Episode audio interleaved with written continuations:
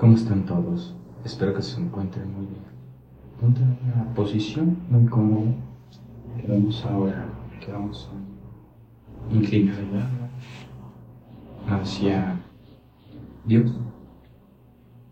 Dios mío, te damos gracias por un día más. Gracias por poder prestarnos este vehículo inmaterial que es el cuerpo para crecer, la sabiduría del Espíritu. Yo sé que tú quieres eso para mí, para mi alma, para que crezca, para que evolucione, para que me desarrolle y para que alcance mi mejor versión. Gracias, Padre, porque me escuchas, porque me ayudas día con día. Perdóname por no poder verte, aunque quisiera 24/7 en todo, en absolutamente todo. Trabajando estoy en ello, Padre.